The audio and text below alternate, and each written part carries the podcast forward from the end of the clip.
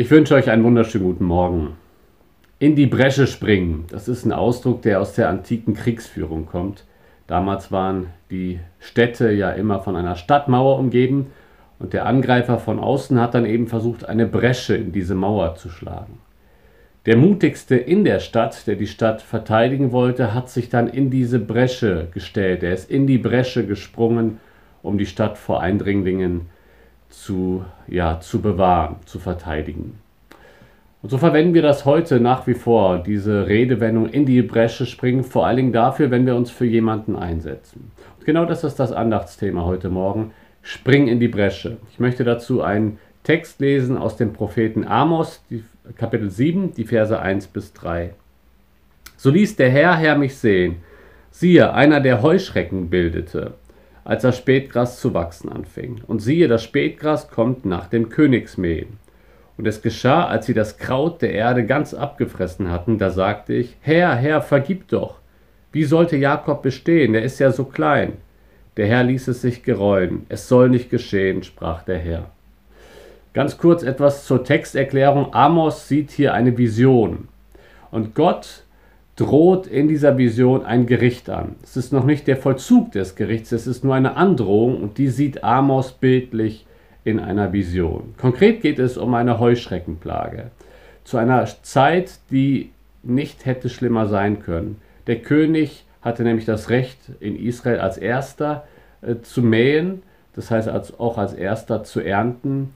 Und das heißt, dass diese Plage nicht den König trifft, sondern das arme Volk. Und Amos sieht dieses Gericht angedroht und er springt für das Volk in die Bresche und sagt, Herr, vergib doch, vergib doch das, was Israel getan hat. Vergib doch Jakob. Jakob steht hier für Israel. Wie könnte er sonst überleben, der kleine Jakob? Israel ist klein. Und Amos sagt, Herr, wenn du das zulässt, ist es unser Untergang. Bitte vergib doch. Und es ist so interessant, wie Gott daraufhin reagiert. Gott sagt in Vers 3, beziehungsweise da steht, der Herr ließ es sich gereuen. Es soll nicht geschehen, sprach der Herr. Wisst ihr, was wir daraus entnehmen können? Unsere Gebete können Gottes Handeln beeinflussen. Das heißt nicht, dass wir mit unseren Gebeten Gott in der Hand haben, weil die Visionen gehen weiter und am Ende in den Visionen 3 und 4, da sagt Gott, es es ist vorbei, jetzt kommt das Gericht. Das heißt, mit unseren Gebeten können wir Gott nicht manipulieren. Wir haben mit unseren Gebeten Gott nie in der Hand.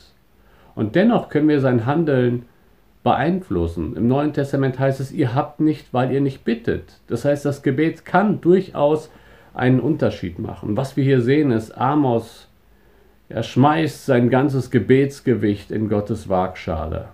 Er er springt in die Bresche, er setzt sich ein für das Volk, auf das das Gericht Gottes wartet.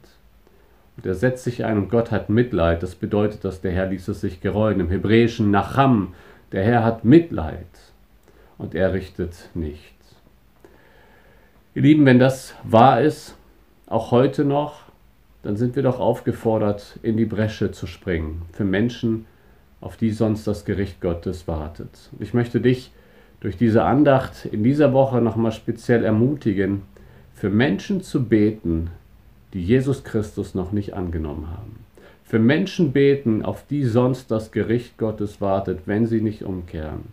Spring in die Bresche für deine ungläubigen Arbeitskollegen und bete für sie.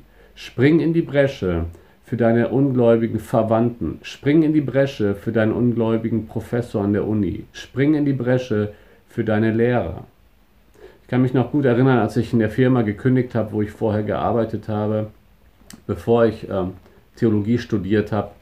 Da sagte der Geschäftsführer, André, bitte bete für mich. Zwei Jahre später etwa, ich weiß nicht mehr genau wann, aber circa zwei Jahre später höre ich, dass er plötzlich verstorben ist. Und ich muss an seine letzten Worte an mich denken. André, bitte bete für mich. Und in dem Moment habe ich realisiert, ich habe gar nicht für ihn gebetet. Leider versprechen wir es oft zu beten oder wir nehmen es uns vor und lassen dann aber auch ganz schnell nach. Ich möchte dich ermutigen, wenn du das noch nicht gemacht hast, leg dir eine Gebetsliste an.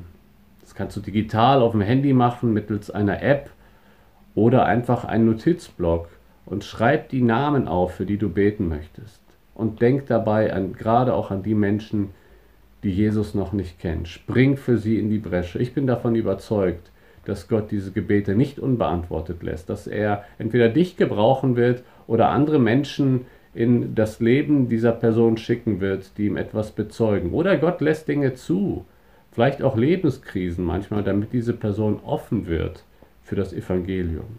Aber beten lohnt sich immer. Und in diesem Sinne möchte ich euch in dieser Woche ermutigen, springt in die Bresche.